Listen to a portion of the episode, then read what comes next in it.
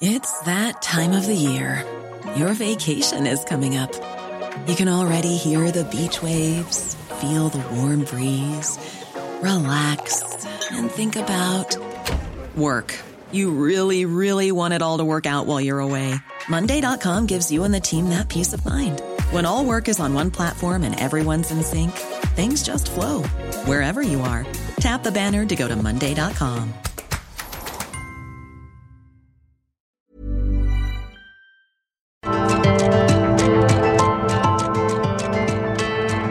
Media Group presenta Me lo dijo Adela con Adela Micha.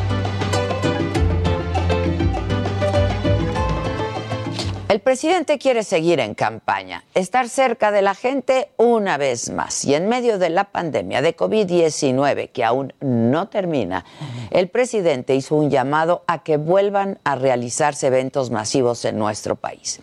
A principios de mes, manifestantes irrumpieron en un evento en Huauchinango, Puebla, donde estaba el presidente y frente a la multitud anunció su intención de hacer un evento masivo en el Zócalo Capitalino el próximo 20 de noviembre por el aniversario de la Revolución Mexicana. Lo dijo así el presidente. Ya vamos a hacer los actos en las plazas públicas. Ya quiero que el día 20 de noviembre, aniversario de la revolución, llenemos de nuevo el zócalo de la Ciudad de México para estar ahí todos. Y el presidente interpretó el portazo que le hicieron en Puebla como un deseo de la gente por verlo a él. Y así lo dijo ese mismo domingo en el evento en Apizaco, en Tlaxcala. Y ahí el presidente convocó incluso asambleas informativas a partir pues, de ya. Estas fueron sus palabras. Porque así lo pide la gente. Entonces, vamos a hacer ya eh, grandes concentraciones para que todo el que quiera llegar este, pueda asistir. Asambleas informativas en todas las plazas de México. Y bueno, un día después, en la mañanera del jueves pasado, el presidente confirmó además que el evento planeado para el 20 de noviembre aquí en la Ciudad de México es solamente el inicio de las asambleas que va a realizar en todo el país. Pero sí hace falta ya una asamblea informativa amplia. Y lo voy a hacer no solo en el Zócalo, sino lo vamos a hacer después en eh, todos los estados. En mis giras va a haber asambleas. El presidente iniciará una gira que más se parece a una campaña electoral. Esto, pues, con la mirada puesta en el próximo año y en el 2024. Recordemos que apenas la semana pasada, en la inauguración de una sucursal del Banco del Bienestar, el presidente le levantó el brazo a una de sus corcholatas favoritas. La jefa de gobierno de la Ciudad de México, Claudia Sheinbaum, eh, pues sí, parece ser que es su favorita. Y seguramente veremos más al presidente en la Ciudad de México, donde peor le fue a Morena en las elecciones pasadas. No queda duda de que los eventos públicos masivos pues son lo que más le gusta al presidente, hacer campaña, se siente cómodo. A lo largo de su carrera política, el presidente se ha consolidado como un hombre cercano a la gente, lo cual en buena medida le dio el triunfo en el 2018 y podría confirmar la continuación de su proyecto en el 2024. Esto es Me lo dijo Adela, yo soy Adela Micha y ya comenzamos ahora también por la cadena nacional del Heraldo Radio.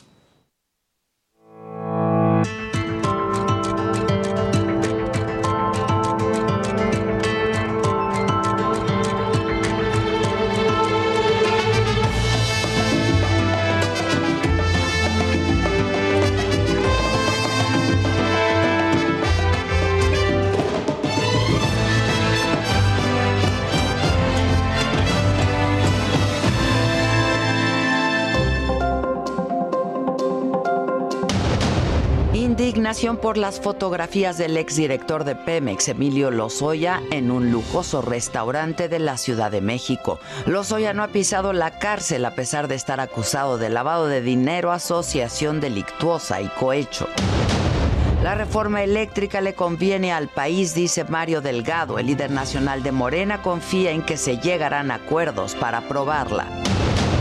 Lorenzo Córdoba, consejero presidente del INE, llama a la ciudadanía a proteger la autonomía del organismo.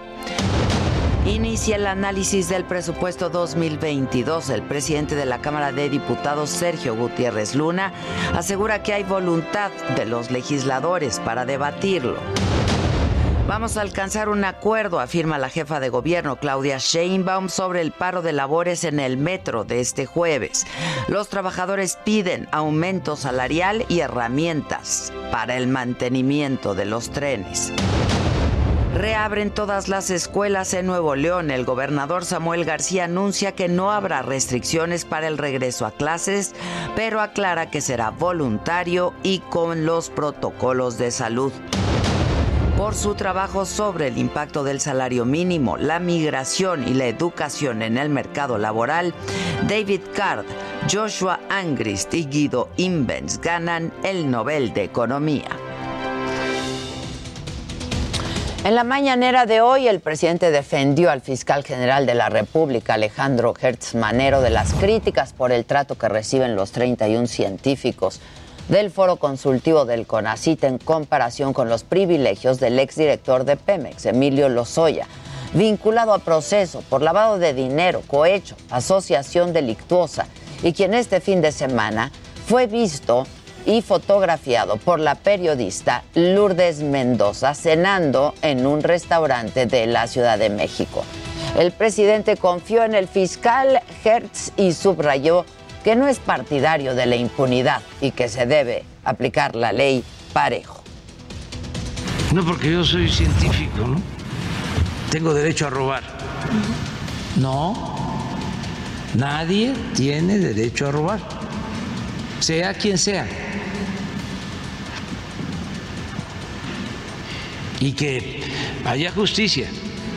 Lo que se tiene que este, procurar es de que no se fabriquen delitos.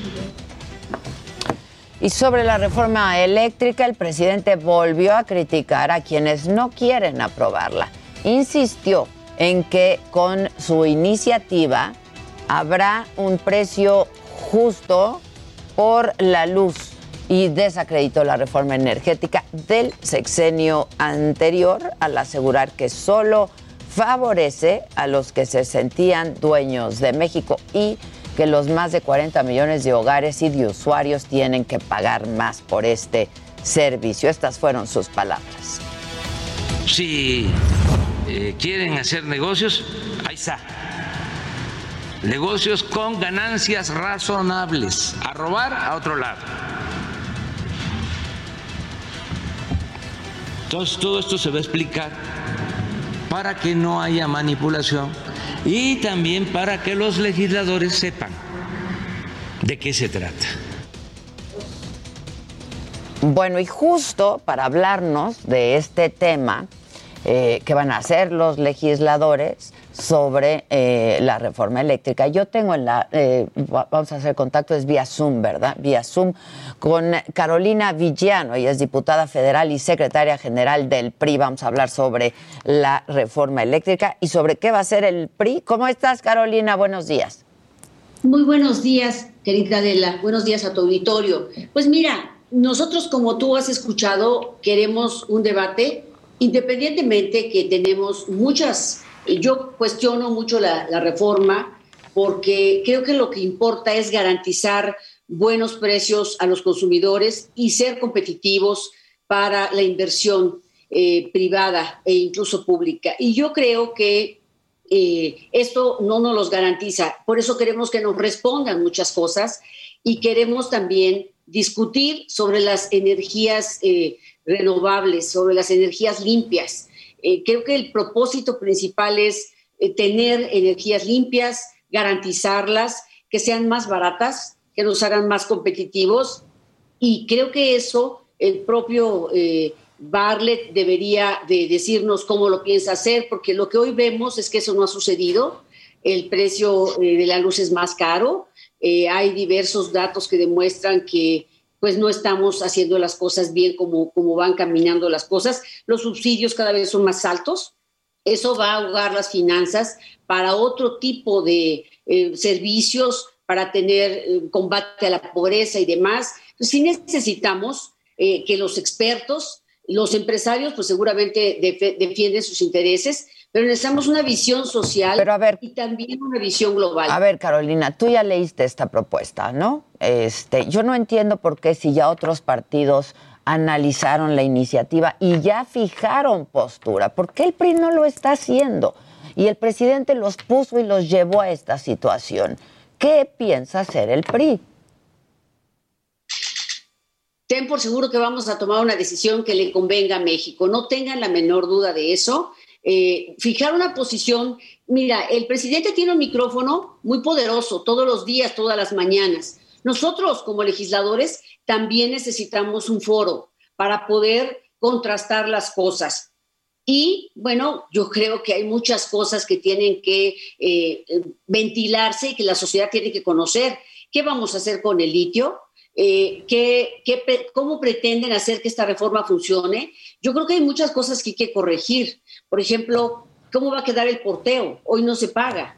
Entonces, sí necesitamos que vayan a la Cámara y que ahí enfrenten que se confronten las cosas. Nosotros ten por seguro que pronto, muy pronto, vamos a dar a conocer nuestra posición.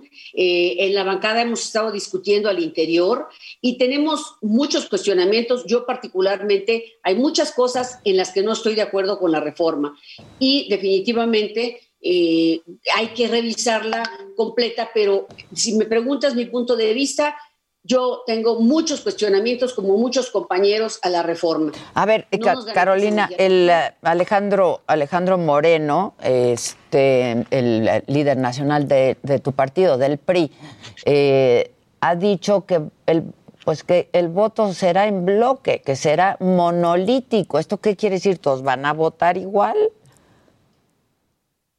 Mira, yo creo que sí, pero, pero, por eso vamos a ponernos de acuerdo, para no contrapuntear nuestros documentos básicos. Tenemos que cumplir con los compromisos que hicimos en nuestros documentos básicos, nuestro programa de acción.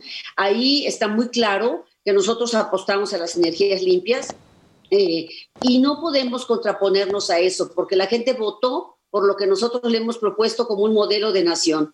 Entonces, hay una discusión al interior, es muy sano que se dé eh, vamos a salir juntos, porque, porque respondemos a los mismos, a la misma doctrina, a la misma ideología. Ten por seguro que vamos a salir juntos. Hemos iniciado una discusión abierta y profunda al interior, no solo con los legisladores, con otros compañeros que no están en la Cámara, que también están aportando datos importantes y vamos a salir juntos porque no vamos a contraponernos a nuestra ideología. Este, a ver, em, también el, líder nacional Alejandro Moreno ha dicho que están en contacto permanente con el Partido de Acción Nacional, quien ya fijó postura, ¿no? Este, y entonces la pregunta es, ¿del PRI depende si sigue la alianza o no sigue la alianza? O si el PRI vota a favor de la reforma, quiere decir que va con Morena, Carolina. Y entonces, pues ya no hay alianza de la oposición. No, no, no, no está eh, la alianza en, entredicho, la alianza sigue. Incluso hemos suscrito documentos conjuntos. Uno de ellos, que el PAN, el PRI el PRD suscribimos, tiene que ver con impulsar las, las energías limpias. Entonces, ese es un tema que hoy nos une y que tenemos que resolver. La alianza no está en este momento en riesgo y ya lo han manifestado incluso nuestros otros líderes de los partidos aliados. Y eh, vamos, ten por seguro, eh, Adela, que vamos a salir juntos y vamos a defender a México y vamos a ser congruentes con lo que representamos cada uno de nuestros partidos políticos. Em, se habla de esta alianza con Morena, ¿no? Este, que los ha estado como cortejando y les ha dado algunas cosas Morena. Y ya se habla también de esta alianza del PRI con Morena, el famoso Primor. ¿Qué, qué, qué ha estado pasando y el PRI cuándo va a fijar postura? Mira, seguramente hay muchos que están interesados en dividirnos, en fracturar la alianza. Eh, desde el gobierno mismo están tratando pues desde Palacio Nacional, ¿no? Desde que la iniciamos, ¿no? Pero creo que hemos pasado todas las pruebas y las vamos a seguir pasando juntos. Eh, eso creo que es, a veces es perverso que insinúen esa alianza eh, con, con Morena, somos un partido político histórico, nosotros hemos hecho las grandes reformas del país y nosotros hemos construido lo que hoy tenemos, hoy hay que adecuarnos a nuevos tiempos y yo creo que retroceder, el PRI no lo puede hacer, porque hasta donde vamos, nosotros hemos sido parte fundamental de lograr el país que tenemos. Ten por seguro, eh, que tenga por seguro la sociedad que vamos a responder a su confianza. Lo que sí te digo, Adela, es que la población no entiende mucho de este tema. Eh, yo he salido todos los fines de semana a, territorio, a los ejidos, a las comunidades. La gente nunca me ha preguntado sobre el particular. Eso no, no es bueno porque finalmente estamos decidiendo sobre su futuro, su presente, sobre el costo de la energía en sus hogares, sobre los empleos que podemos generar si no tenemos energía eh, barata, energía competitiva pues, seguramente afectará enormemente la economía familiar, la economía del país y sobre todo el futuro, el medio ambiente que nos preocupa y que nos está dando muestras de que eh, las cosas no van bien que no estamos haciendo lo suficiente como, como países miembros de diversos organismos. Este, Carolina, eh, tú ya leíste la, reforma, es lo que te preguntaba al inicio, tú ya leíste la reforma. Le ves algunos puntos positivos y eh, es una reforma que le conviene ahora que tú hablas de que finalmente lo que se quiere es que sea una reforma que beneficie a los mexicanos. ¿Es una reforma que beneficia a los mexicanos? ¿Se traduce en eso, Carolina? No, Dela. Como está planteada, no. Yo creo definitivamente que como viene planteada, no. Eh, eh, aquí la tengo, tengo aquí varios documentos que nos hemos estado leyendo y hay varias cosas, incluso la Auditoría Superior en, en alguna de sus observaciones eh, señala que la CFE no cumplió con las metas de generación de energía y bueno, creo que vale la pena. Ahora, lo que yo quiero preguntarles al gobierno y a, a los expertos es, las empresas van a ser capaces, van a querer llevar la energía a las comunidades marginadas, a las comunidades pequeñitas del país. ¿Quién va a pagar el porteo? Porque hoy por hoy, en la reforma que tenemos, ¿cómo vamos a hacer para poder contener eh, estos eh, excesivos abusos de muchas empresas que sí han ganado? porque no pagan el porteo y aprovechan perfectamente eh, los beneficios de la reforma anterior. Esa red eléctrica que es de los mexicanos, sirve para conducir la energía que ellos utilizan, pero no pagan por eso.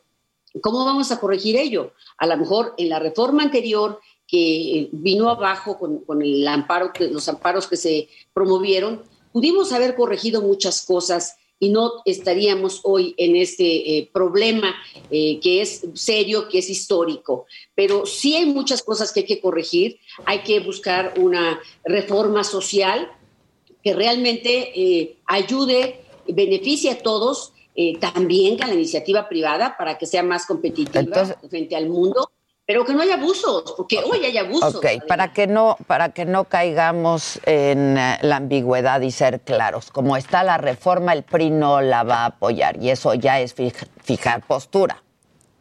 Y es un posicionamiento. yo te puedo decir Así no. como viene la reforma, no estamos de acuerdo. Esto no nos unifica como bancada, no nos hace sentir eh, un bloque monolítico, como tú lo has dicho eh, hace un momento. No, esta reforma eh, al interior de la bancada nos tiene preocupados. hemos estado ya discutiéndola y intercambiando muchos puntos de vista. Muy bien. Carolina, muchas gracias. Gracias y buen día. Gracias a ti. Gracias. Buen día. Carolina Villano, secretaria general del PRI, diputada federal. Así no. Sobre este mismo tema, Rocío Nales, secretaria de Energía, habló de una transición energética de la mano con programas de protección al medio ambiente y con innovación tecnológica y dijo que actualmente el 62% de la luz es generada por empresas privadas y solo el 38% corresponde, dijo, a la CFE.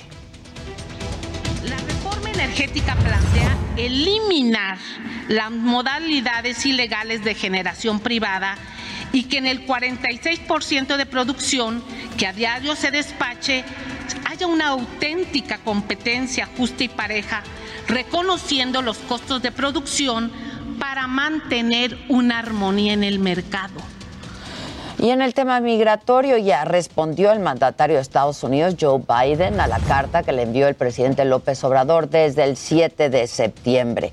El canciller Marcelo Ebrard esta mañana en la mañanera presentó la carta en Palacio Nacional y destacó que el gobierno norteamericano coincide en que la mejor forma de contener la migración es atendiendo las causas que la originan. Biden dice en su carta que fueron solicitados al Congreso norteamericano ya 861 millones de dólares para aplicarse en Centroamérica y atender justamente el flujo migratorio.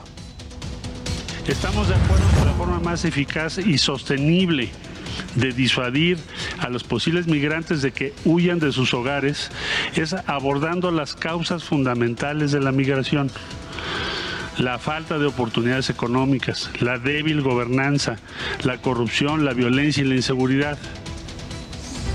Y en materia económica y laboral, el presidente aseguró que hoy tenemos más empleo en el sector formal que el que había antes de la pandemia. Insistió en que ya nos recuperamos económicamente, incluso dijo que en menos tiempo que en otras crisis. Perdimos como 1.400.000 empleos, ya los recuperamos. En menos tiempo que otras crisis. Y el pronóstico de que vamos a crecer este año más del 6% eh, ya es aceptado. Y en más información, perdón, el ex candidato presidencial Ricardo Anaya publicó otro video esta mañana donde criticó la reforma eléctrica del presidente y acusó que los legisladores se sienten amenazados por el gobierno federal. Esto es parte de lo que dijo Anaya. Seamos francos. López Obrador nos está tratando de convencer de sus ideas viejas con puras mentiras. Y a los legisladores ya los amenazó. Yo hoy les pido a las legisladoras y a los legisladores que no se dejen intimidar. Y lo digo por experiencia. Este gobierno persigue a quienes pensamos distinto. Y en otros temas, el gobierno de Javier Corral en Chihuahua torturó y amenazó a funcionarios, a políticos, a empresarios y a ciudadanos para convertirse en testigos colaboradores, mismos que usaba en contra de opositores y rivales políticos. Esto revela esta mañana el periódico La Jornada, quien entrevistó a cinco exfuncionarios que relataron cómo fueron presionados para cooperar con el gobierno de Corral y señalar culpables, incluso si no los conocían. Y la actual gobernadora de Chihuahua, Maru Campos, acusó también a su antecesora, Javier Corral, de endeudar al Estado por 75 mil millones de pesos y de no hacer algo para evitar la fuga de dinero y el mal gasto de recursos públicos. Y esto lo dijo la actual gobernadora en entrevista con el diario El Universal. Y bueno, en información internacional les eh, cuento que David Card, Joshua Angrist y Guido Imbens ganaron el Premio Nobel de Economía 2021. La Real Academia Sueca los distinguió por sus investigaciones en el impacto del salario mínimo, la inmigración y la educación en el mercado laboral. Con el Nobel de Economía que se concede desde 1969 ya se cierra la ronda, se termina la ronda de anuncios de estos galardones que comenzó y que aquí les estuvimos informando desde hace ya una semana. Y bueno, vamos a hacer una pausa rapidísimo. Al regresar vamos a conversar con Raúl Rojas, catedrático en la Universidad de Berlín para hablar de la pandemia de COVID-19 que en eh, una, eh, en una colaboración eh, que, publicó apenas hace un par de días dice que va para largo. Volvemos con esto y mucho más todavía. ¿Quién me lo dijo Adela? Esto es Me lo dijo Adela. Regresamos.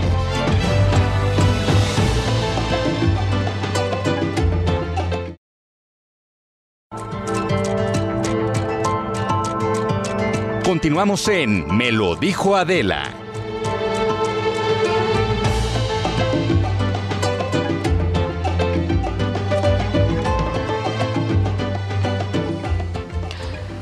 Bueno, pues ya estamos de regreso y a mí me da un gusto enorme poder conectarnos ahora vía Zoom con Raúl Rojas, catedrático en la Universidad de Berlín, para hablar de esto que publicaste un artículo que publicaste. Raúl, ¿cómo estás? Muy buenos días.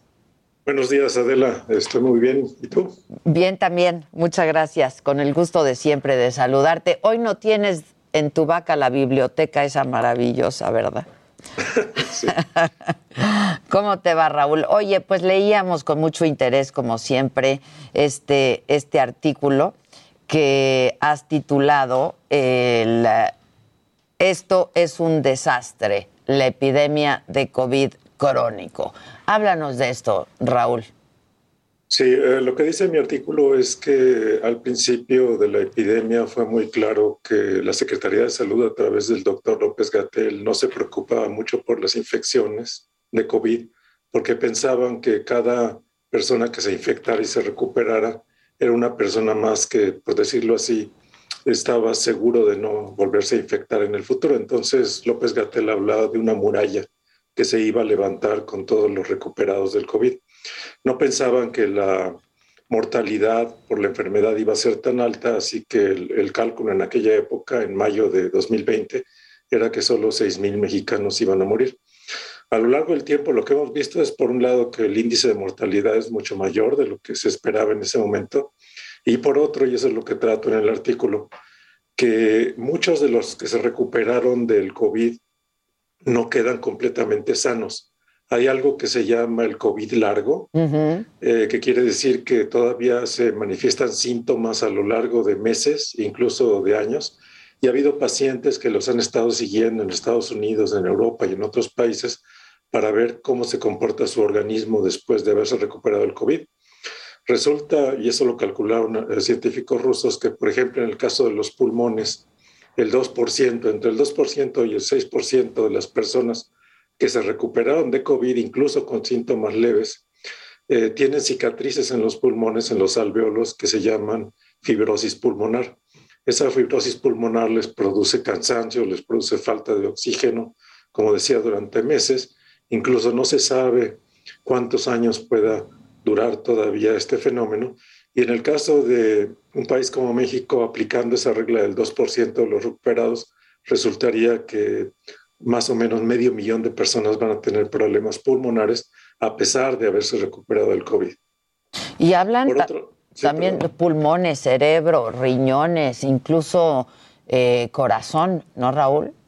Sí, eh, la revista Nature publicó un estudio que se hizo internacional acerca del efecto que tiene el COVID sobre diferentes órganos en el cuerpo y se identificaron hasta 55 diferentes efectos sobre diferentes órganos.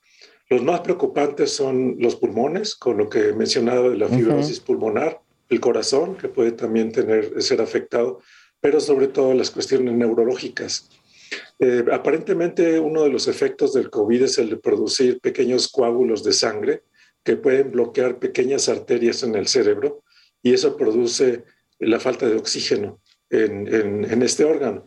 Esa falta de oxígeno eh, es una especie como de microembolia, que incluso se conoce en la medicina, las microembolias, que producen efectos cognitivos a, largo plazo.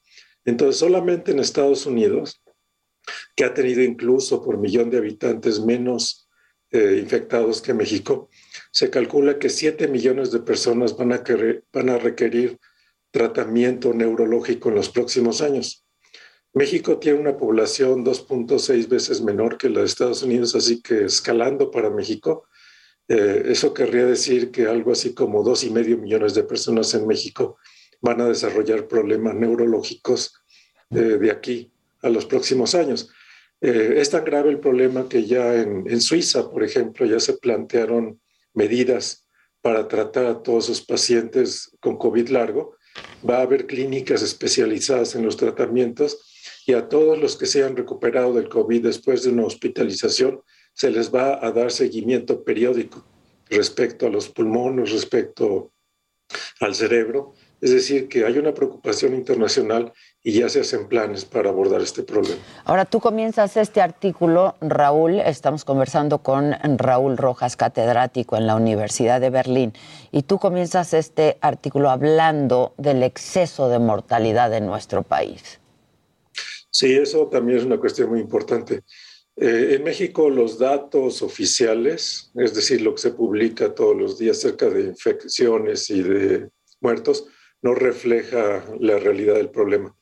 Eh, oficialmente han muerto algo así como 280 mil mexicanos desde que comenzó la epidemia, más o menos eh, en marzo, febrero de 2020, hasta ahora.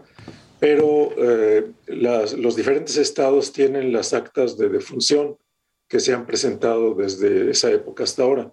Y comparando las actas de función con los números históricos de 2019, 2018, 2017, se puede ver que México tiene algo así como 560 mil muertos en exceso, o sea, muertos que no, que no deberían haber ocurrido y la única razón por la que ocurrieron es por el COVID, que es la única diferencia fundamental entre el 2020, 2021 y 2019. Y además, incluso los estados no han dado todos sus datos. Hay estados como Chiapas, Oaxaca, Guerrero que están atrasados en, la, en notificar. Y que se pueden tardar semanas, ¿no? En, se tardan meses a veces en entregar esos datos. Entonces yo hice, precisamente ayer hice un cálculo tomando en cuenta ese retraso estadístico que tienen en varios estados acerca del, del exceso de mortalidad en México. Y para la semana 35, que sería algo así por agosto, el exceso de mortalidad era eh, o fue de alrededor de 615 mil personas. Hasta el final de año fácilmente vamos a llegar a los 650 mil personas que se murieron en exceso por la enfermedad y eso nos da una idea del gran alcance de la enfermedad, de la, de la gran cantidad de mexicanos que se han infectado. E y que han muerto y que han muerto víctimas del COVID. Sí, claro, o sea, los muertos... Se atribuyen al COVID. mortalidad son, son, van a ser unos 650 mil. Pero para, para finales de, año, Raúl, perdón que te... para finales de año, finales de unos 650 mil. Y desde el punto de vista de los infectados, yo calculo que unos 70 millones de personas ya se han infectado en México. Y tomando en cuenta lo que mencionaba de que un cierto porcentaje de esas personas no van a quedar completamente sanas, esto va a significar una carga muy grande para el sistema de salud en México. Tú has hablado también, yo he tenido oportunidad de hablar contigo en varias ocasiones, Raúl, eh, y tú has hablado de cómo ha sido el manejo de la pandemia en México. ¿Sigues pensando que eso fue, es, ha sido un desastre? Sí, es, eh, ha sido un desastre desde el principio. Desde, desde que comenzó la epidemia se hicieron cuentas alegres, esto va a durar unos cuantos meses. Recordemos que en abril de 2020 el doctor López Gatel decía que en junio de 2020 se iba a acabar la epidemia, o sea, hace ya más de año y medio se debería haber acabado la epidemia. También dijo que los eh, cubrebocas no servían, que no estaba demostrado que, que pudieran eh, ser favorables para detener al virus y ya vemos que en todo el mundo los cubrebocas ahora son hasta obligatorios para subirse a un avión, para entrar a, restaurantes. Eh, también se hicieron cálculos muy optimistas de la mortalidad, el índice de mortalidad que iba a tener el virus, que se vio después que no correspondían a la realidad. Así que ha sido un estar dando tropiezos tras tropiezos tras tropiezos, pero siempre cantando victoria. O sea, lo mínimo que se debería hacer es, si ya se cometió un error, reconocer ese error y tratar de corregirlo, pero no ir cantando victoria regularmente, diciendo este es el mejor manejo posible, no pasa nada, que se, que se rehabla la economía y minimizando los efectos de la epidemia, que como vemos ahora con los datos de otros países, es un problema que vamos a tener en México a muy largo plazo. Si hoy en este momento se acabara el, el, el, COVID como epidemia, de todas maneras durante años tendremos el problema de la gente que salió afectada. ¿Qué, qué, qué se dice en el mundo, en Europa, donde tú estás, Raúl, del el manejo de la pandemia en nuestro país? se habla. hay publicaciones. No se, habla mucho, no, no se habla mucho. De México nunca se habla mucho en el extranjero. México aparece en los periódicos cuando hay alguna catástrofe que, se da a conocer en todo el mundo. Entonces, de este manejo no se habla y además en eso sí ha tenido éxito la Secretaría de Salud. Hay dos tipos de números que se producen, los números que son para consumo internacional, que son los números oficiales, donde 280 mil muertos es la cifra de fallecidos, y hay los números que se conocen en México, que son incluso también números producidos por instituciones como el INEGI o la RENAPO, en donde uno se da cuenta de la magnitud del problema, pero esos números rara vez trascienden a la prensa internacional. Así que la impresión que hay afuera de México es que la cuestión no es tan grave como en realidad lo es. Raúl, em, el presidente ya está llamando a que eh, vuelvan los eventos masivos. Él estará haciendo incluso asambleas donde se espera que vaya muchísima gente. ¿Ya se acabó el COVID? ¿Ya pasó esto? ¿Ya se acabó? Pues es, es, parte de lo de siempre, es parte de ese optimismo desbordado de estar cantando victoria cada, cada dos meses. Eh, en el resto del mundo, por ejemplo, en Francia, en Alemania, se discute mucho si se, pone un requisito de estar vacunado para entrar, por ejemplo, a restaurantes, dejemos los eventos masivos, los restaurantes. En Estados Unidos, para entrar a los shows de televisión en vivo, la gente tiene que estar vacunada y eso es, ese es un requisito que ponen las cadenas de televisión. Eh, muchos restaurantes en Estados Unidos, a pesar de que no hay una ley al respecto, tienen la regla de que solo las personas vacunadas pueden entrar. Y la mayor parte de las universidades en Estados Unidos ah, le anunció a los estudiantes que si no se vacunan hasta octubre, noviembre de este año, no se pueden reinscribir para el semestre que comienza en enero de 2021. Así que todo el mundo está tomando ese tipo de medidas porque, porque están preocupados todavía por el hecho de que personas vacunadas también se pueden contagiar todavía por el COVID. Eh, es, esa cuestión de abrir eventos masivos sin preguntarse primero si se va a requerir vacunación o qué tipo de medidas se van a tomar para que en esos eventos masivos no se produzcan también contagios masivos, pues es, es una vez eh, la misma política una y otra vez para tratar de aparentar una normalidad, que no existe una normalidad que en muchos años no se va a alcanzar. Ni en México ni en ningún lado, ¿no?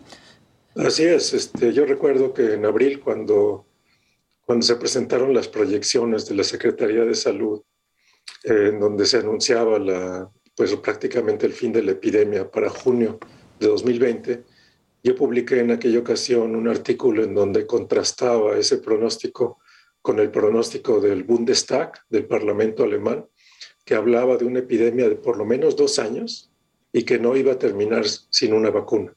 Entonces ya desde ese momento en abril, en Alemania decían, esto, esto es una cuestión que va a durar años, tenemos que esforzarnos en la vacuna, mientras en México se hablaba de dos meses y no se hablaba de la vacuna. Oye, eh, a propósito de esto que decías que en muchos países te están requiriendo esta especie de carnet de vacunación, ¿no? Un pasaporte de vacunación para poder ingresar y tener acceso a muchos lugares. Eh, ¿Cómo has visto el proceso de vacunación en México? Porque pues también eh, por parte del gobierno ha sido muy optimista. Lo cierto es que eh, pues solo el 30%, eh, poco más, poco menos de la población tiene el esquema completo de vacunación, Raúl. Sí, bueno, yo no conozco muy bien cómo ha sido la cuestión de, la vacuna. específicamente en cada estado, porque creo que ha variado de estado por estado.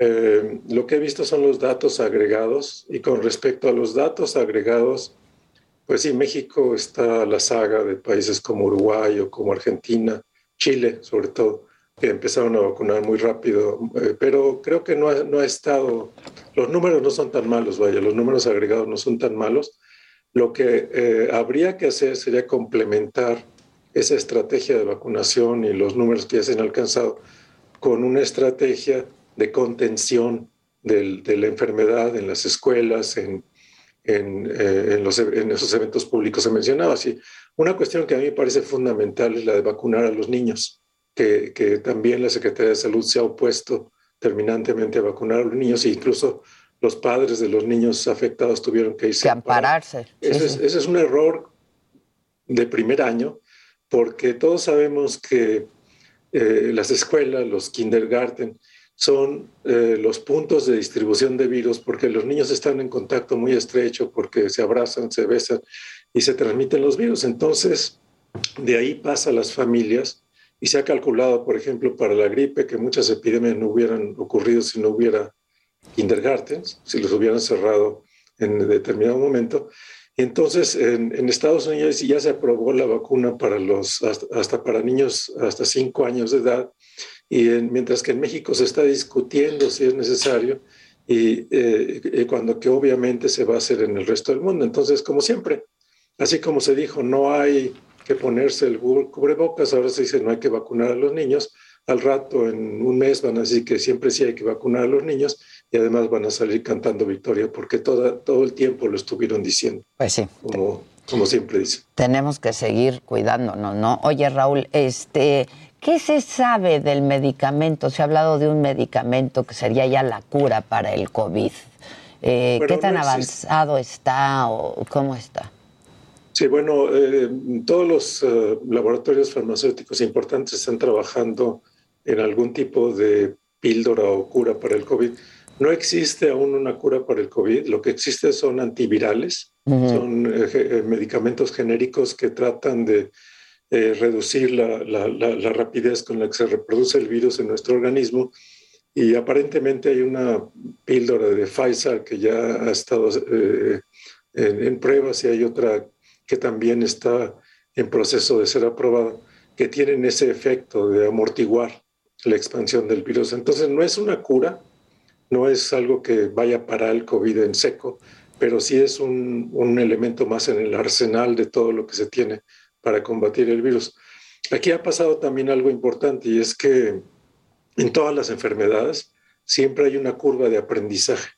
Siempre se empieza de no saber nada de la enfermedad a ir adquiriendo más conocimientos, a ir sabiendo mucho más acerca del virus. Y la curva de aprendizaje del COVID ha sido una de las más rápidas del mundo. La rapidez con la que salió la vacuna, la rapidez con que se están anunciando ahora ya eh, antivirales contra el COVID no tiene paralelo sí, en no. la historia de la humanidad. Y eso muestra lo importante que es la ciencia, lo importante que es mantener un trabajo a nivel, eh, a nivel científico en las universidades, en las empresas, para precisamente atacar a este tipo de problemas cuando se presenten. Y tú como científico, eh, ya que hablas de la ciencia y la importancia de la ciencia y por, lo tanto de los científicos, ¿qué opinión te merece? Porque ya científicos de todo el mundo, Raúl, se han expresado eh, sobre eh, lo que han llamado una persecución a 31 científicos por parte de la Fiscalía General de la República aquí en México. Sí, bueno, eso que pretende hacer la Fiscalía es un atropello a todas luces. Eh, la, acusación es que estas 31 personas formaron una empresa privada, como dice la Fiscalía, para apropiarse de recursos de CONACYT y eso es completamente falso. El Foro Consultivo Científico y Tecnológico se constituyó en el año 2002 a partir de la Ley de Ciencia y Tecnología. Cualquier persona que se tome la molestia de buscar en Internet Ley de Ciencia y Tecnología de 2002, Foro, Foro Consultivo Científico y Tecnológico, encuentra ahí en la ley especificado que hay que crear este organismo y además como asociación civil. Eh, ese, ese, ese, esa estructura de asociación civil es algo que prevé también la ley en México como una manera de mover recursos de una secretaría a una, a una institución autónoma o mm. semiautónoma. Y, por ejemplo, el Centro de, de, Investigación en Matemáticas en Guanajuato, el CIMAT, es una asociación civil. Entonces, es la misma figura decir, que el foro.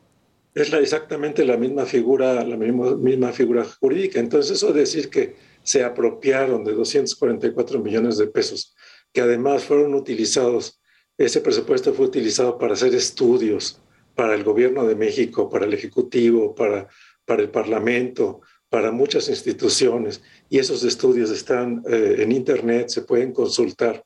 Ese trabajo de asesoría eh, que hizo el Foro Científico y Tecnológico durante todos esos años, desde 2012, fue muy importante para el país. Entonces, calificar eso de, de robo, calificarlo de transferencia de recursos a una empresa privada, eso es, es falso, es una, es una acusación completamente falso. Y lo peor del asunto es que además se trata como delincuencia organizada. Acusando a estos 31 científicos de delincuencia organizada, se les puede meter a la cárcel, se les puede aplicar la extinción de dominio sin que ni siquiera sepan de qué lo están acusando, apenas les están dando a conocer eh, las acusaciones y les están enseñando el acta. Y eso después de que se movilizó toda la comunidad científica en México. Entonces, esto es un atropello, es algo que yo nunca he visto en ningún país del mundo, que se acuse a la gente de, una, de, de, de, peculado, de lo que sea, sin, sin darles a conocer las acusaciones concretas y además tratando de meterlos a la cárcel antes de que puedan eh, defenderse, antes de que puedan tener un abogado.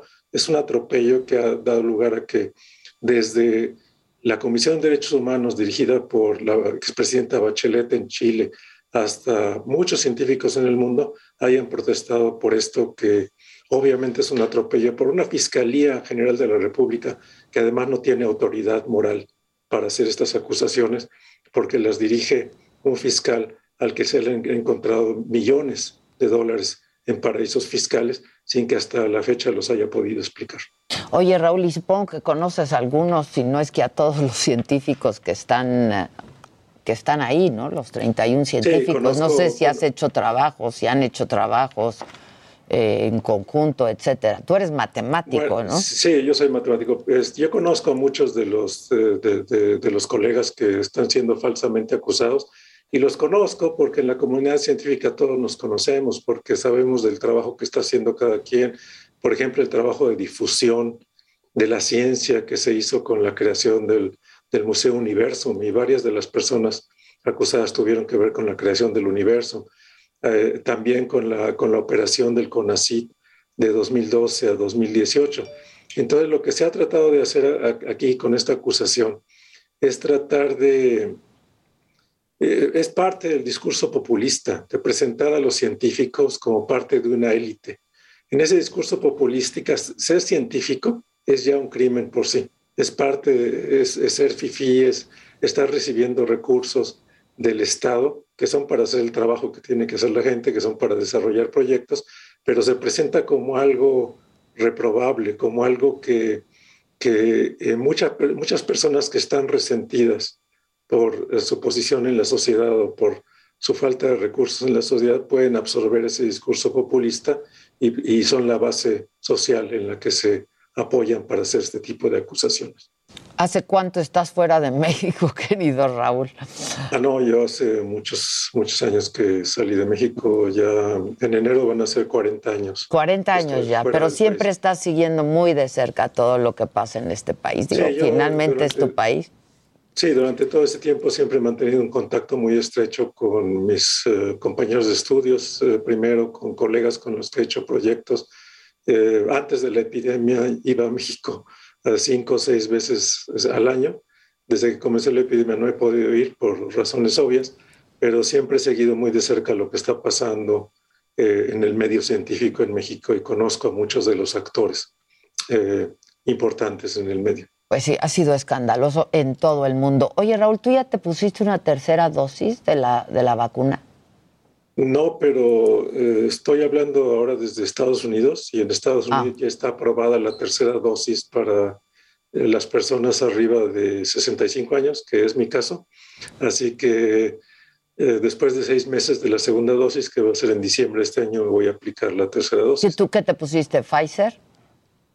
Yo, eh, yo me puse Pfizer en Alemania porque la, eh, esa, esa, vacuna viene de la compañía BioNTech en Mainz.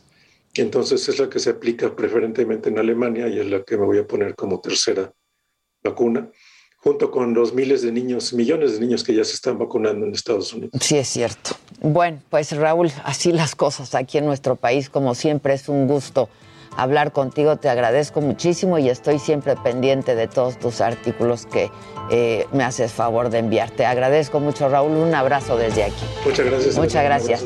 Gracias, Raúl Rojas, catedrático de la Universidad Mexicano, científico del que pues todos estamos muy orgullosos, catedrático de la Universidad de Berlín. Hacemos una pausa y regresamos con mucho más. Esta mañana tenemos harto que cotorrear aquí con todos. No se vayan. Heraldo Radio, la HCL se comparte, se ve y ahora también se escucha. Want truly hydrated skin? Midosia's Body Care Breakthrough Hyaluronic Body Serum. It's clinically proven to increase hydration by 161%. It's lightweight, fast absorbing, and delivers 24 hours of hydration for silky smooth skin without any sticky afterfeel. Treat your skin to clean vegan skincare from Osea. Get 10% off your first order with code SUMMER at OseaMalibu.com. That's O S E A Malibu.com code SUMMER.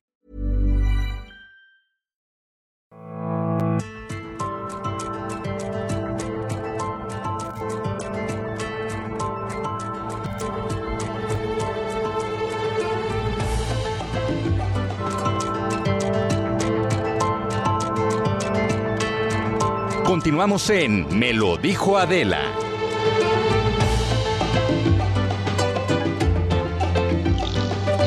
¿Qué tal Adela? Buenos días. Para los amigos de radio y televisión, informarles que nos encontramos en el eje 3 Oriente, entre las calles de Avena y Azafrán, esto en la colonia Granjas México, perteneciente a la alcaldía Iztacalco, en donde después de más de 15 días se han presentado trabajadores de sistemas de aguas de la Ciudad de México para realizar la reparación de este enorme socavón de aproximadamente 5 metros de ancho por 3 de profundidad.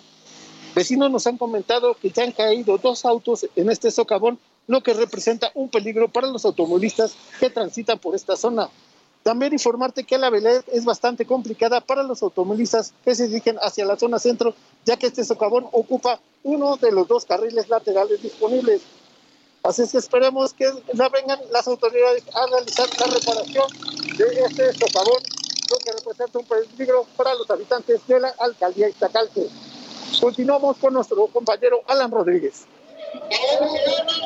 Hola, ¿qué tal? Mario, Adela, amigos de radio y televisión. Yo me encuentro en estos momentos en el Zócalo de la Ciudad de México, precisamente frente al Palacio Nacional. En este punto tenemos una eh, manifestación por parte de integrantes de la Asamblea Nacional de Usuarios de la Energía Eléctrica. Ellos se encuentran solicitando la condenación de las deudas, así como la implementación de lo que ellos llaman una tarifa social, una tarifa más para todas las personas que son de escasos recursos. Se estima que participan en, esta, en este punto aproximadamente 600 personas y pues bueno, este es un número bastante grande para las manifestaciones que se habían realizado últimamente en este punto. A mi lado derecho tenemos la Feria Nacional del Libro que se realiza en estos momentos y hasta el próximo 17 de octubre y ya personal de la Secretaría de Seguridad Ciudadana se encuentran realizando los cortes a la circulación para evitar que algún vehículo se filtre hasta este punto del circuito del Zócalo de la Ciudad de México. Por lo pronto, amigos, es el reporte que tenemos. Escuchemos a mi compañero Israel Lorenzana. Alan Rodríguez, muchísimas gracias. Es un gusto saludarles, amigos del Heraldo Televisión y del Heraldo Radio. Estoy ubicado exactamente aquí en la avenida Bonavista, a un costado de la alcaldía Cuauhtémoc, y es que desde este fin de semana han comenzado ya los elementos de la Secretaría de Seguridad Ciudadana a instalar estas vallas metálicas que observan de fondo en las imágenes del Heraldo Televisión y por supuesto también para nuestros amigos del Heraldo Radio. Se trata de la estatua de Cristóbal Colón, prácticamente la única que queda ya aquí en la Ciudad de México. Hay que recordar que la otra que se encontraba sobre el Paseo de la Reforma ya fue retirada exactamente en la glorieta de Colón. Bueno, pues es la avenida Buenavista y aquí desde el fin de semana elementos de la Secretaría de Seguridad Ciudadana han instalado estas vallas metálicas, también conocidas como rompe rompeolas para evitar, por supuesto, el día de mañana, 12 de octubre, Día de la Raza, pues que se registren actos vandálicos, que se registren, por supuesto, pintas. Ya se ha dado a conocer que habrá algunas y en ese sentido las autoridades se han preocupado, por supuesto, por resguardar por lo menos esta estatua que está aquí, la estatua de Colón sobre la avenida Buenavista en la alcaldía Cuauhtémoc. Pues amigos, es la información que les tengo. Yo regreso los micrófonos al estudio. Nosotros, por supuesto, vamos a seguir informando. Muy buen inicio de semana para todos.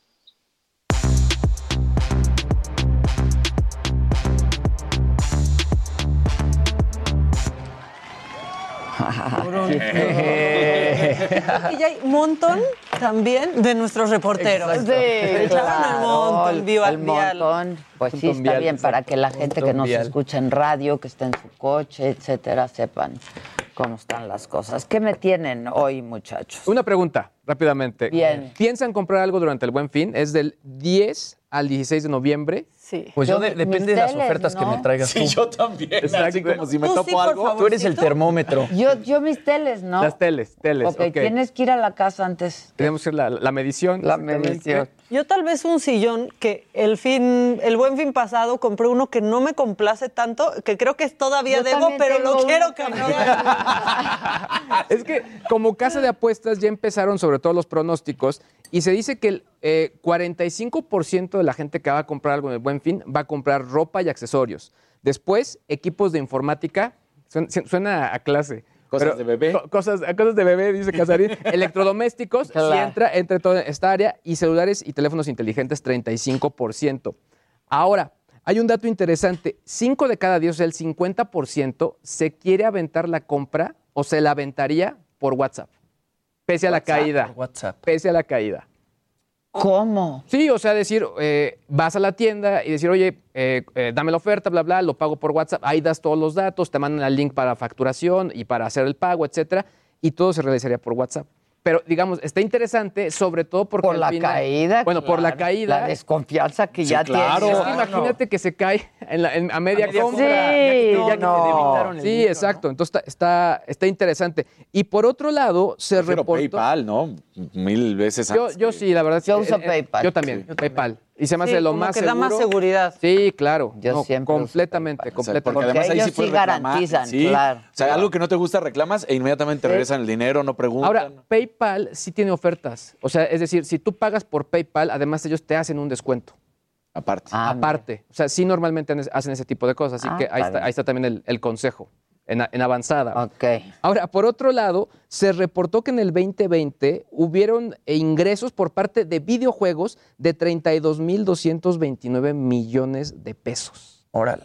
Está, está bueno. ¿Por cuánto? 32.229 millones de pesos.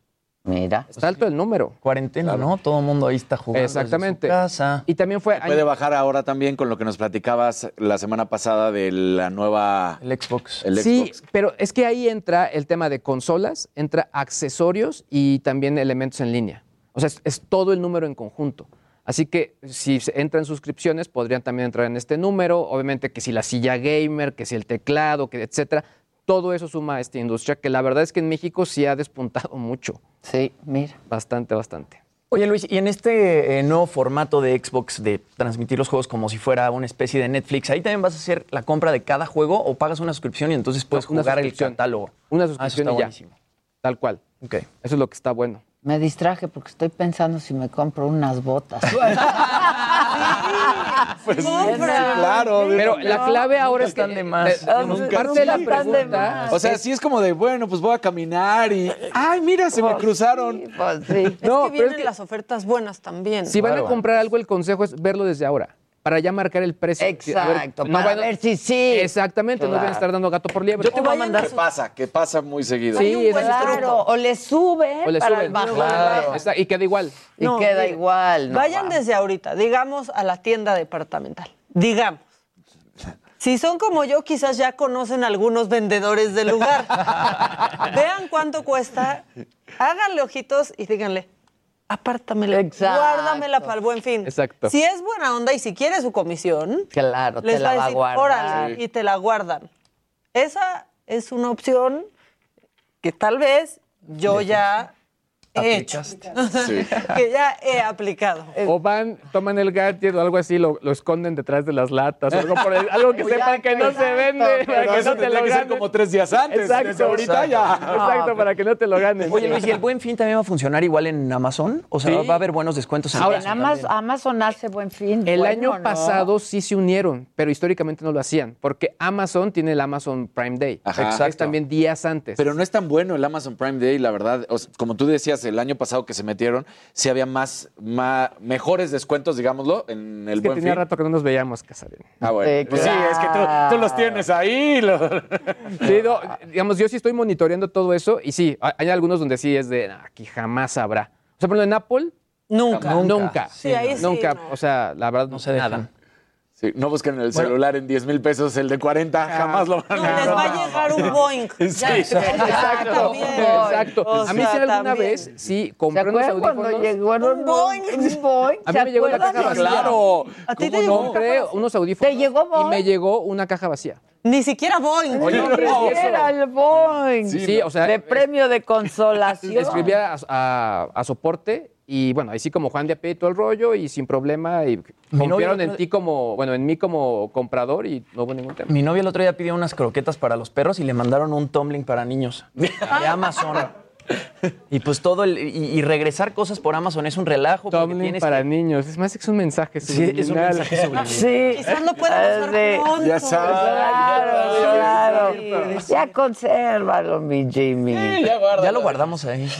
Porque, porque regresar las cosas por Amazon luego Es también que también más es relajo, eso, ¿eh? A uno le llega mal algo y no sí, lo regresas. Es un trámite. Sí, estoy Sí. completamente de acuerdo. Son de esas cosas de, ay, si no te gusta después de 30 días, regrésalo. Pero nunca lo regresas. o sea, No, no y es- saben. y es una cosa que tienes Sobre que todo marcar a DHL y volverlo a poner en la caja y luego pasan Sí. por él y es un relajo.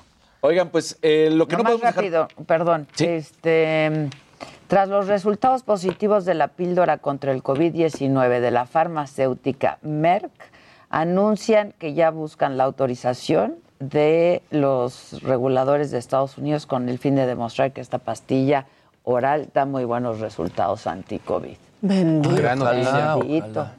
Sí. ¿Qué pasó? Viene usted. Ah, qué. ¡Ay, qué elegante! Que está dando el charolazo. Traes mucho que brillo. se vea, porque Está- Que sepan qué pasó. Está al aire Luis. G, pero no le importa porque la estrella necesita Eh. un retoque. Ahí está. Oye, pues no quiero dejar pasar lo que vimos Es que ayer en el Gran Premio de Turquía. director de cámaras, los tres traen Ah, bueno, un brillo traemos un brillo. Traen un brillo. Oigan, si andan brillantes, ¿eh? Si andan brillantes. Yo no, yo no. Ah, yo no, yo no. Tú muy bien, Sí. Maquita. ¿Qué? Pues que es Ni que Adela ni yo. su- sudaron mucho que andaban haciendo ahí atrás. Oh, los dos, qué raro.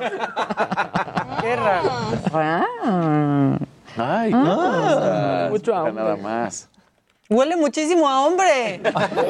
Vámonos. ¿Algo que quieran decir o quieren Sí. Yo que les deseo del Gran? Premio de Turquía. No podemos dejar pasar la, el- sobre todo lo que hizo el Checo Pérez, Sí. frenando a Lewis Hamilton. Fue espectacular. Yo creo que esa fue la maniobra de la carrera, sobre todo porque no es nada más que no permite que lo rebase, sino lo deja fuera de podio y además, entonces, Verstappen suma puntos porque queda en segundo lugar. Checo Pérez, que- Pérez queda en tercer lugar y Lewis Hamilton se va hasta la quinta posición. Esto hace que vuelva la confianza porque además Helmut Marco, que es pues el asesor de Red Bull, aplauda todo lo que hizo Checo Pérez. También eh, Horner, que es el director de la escudería, dice fue carrerón de Checo Pérez. La verdad es que ahora sí se mostró ese rebase que le evita a Lewis Hamilton. Fueron aplausos, tenía que volver al podio porque además de ahí vienen las siguientes carreras que va a ser Estados Unidos y luego México, que es para noviembre, para el fin del 6 de noviembre. Entonces, Yo no quiero saber, Diosito, otra vez yo, ¿qué va a pasar si Checo Pérez se sube en México al, Al podio? podio, sí. Vamos a No. salir el lunes del Uh. No, autódromo. no, claro. Ay, Es no, por- no, Porque esta no. está siendo su mejor temporada. Ya la historia en cuanto a puntos y en cuanto a lo que está logrando. Puntos ya tiene 135. ¿Cuándo es en México, eh? El 7 de noviembre. Es el fin del Ah, 5, ya 6 y mero. 7. Sí, Ya ya estamos nada. Tres semanas. Primero viene Estados Unidos y luego. Entonces necesitaba subirse al podio porque sí se había caído un poco. De hecho, el checo está en la quinta posición en los pilotos, en el campeonato de pilotos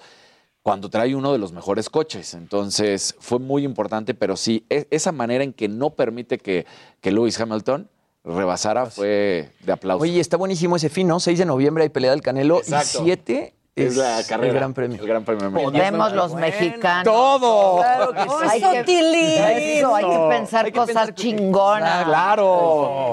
Eso, es más, no dudes que una vez el Canelo hasta abuela, ¿eh? Para Solo venir. Para venir. Seguro. Sí. Sí. Oigan, bueno, este fin de semana estaban previstos dos conciertos de Cristian Nodal en el Valle de Guadalupe. Y resulta que tuvieron que cancelar los dos conciertos porque se dice que la promotora APM, que fue la promotora que contrata a Cristian Nodal para dar estos conciertos, podó ilegalmente Sí, 16 fue un hectáreas. escándalo, ¿eh? Sí. Para este que se fin de semana eso fue un escándalo. Un escandalazo. lo que más se habló. Y Luego que si tenían los permisos, pues es un... de- está- hubo cochupo por Algo ahí porque claro. no, no, no podían obtener un permiso para Sí, hacerlo. esta poda se realizó en una zona de uso de suelo agrícola y de conservación. Y bueno, la Semarnat publicó un comunicado en el que justamente se anuncia la clausura del terreno. Después de todo esto, cambian el concierto al rancho Chichihuas. Al final sí se da el concierto el domingo y todas las personas que tenían boletos para entrar al concierto del sábado pudieron entrar a este concierto y para el, el domingo también ahí podemos ver que también Belinda estaba allá atrás bailando con, con la mamá de Cristian Nodal mientras él estaba en el escenario.